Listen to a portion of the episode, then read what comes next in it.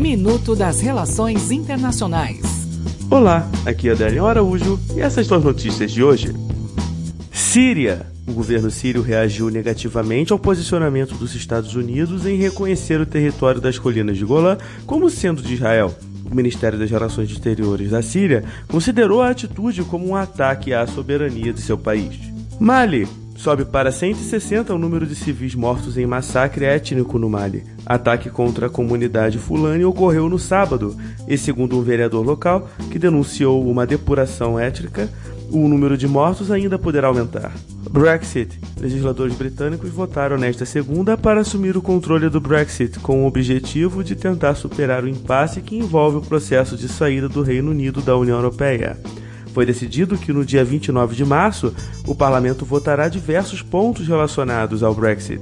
Até o próximo minuto.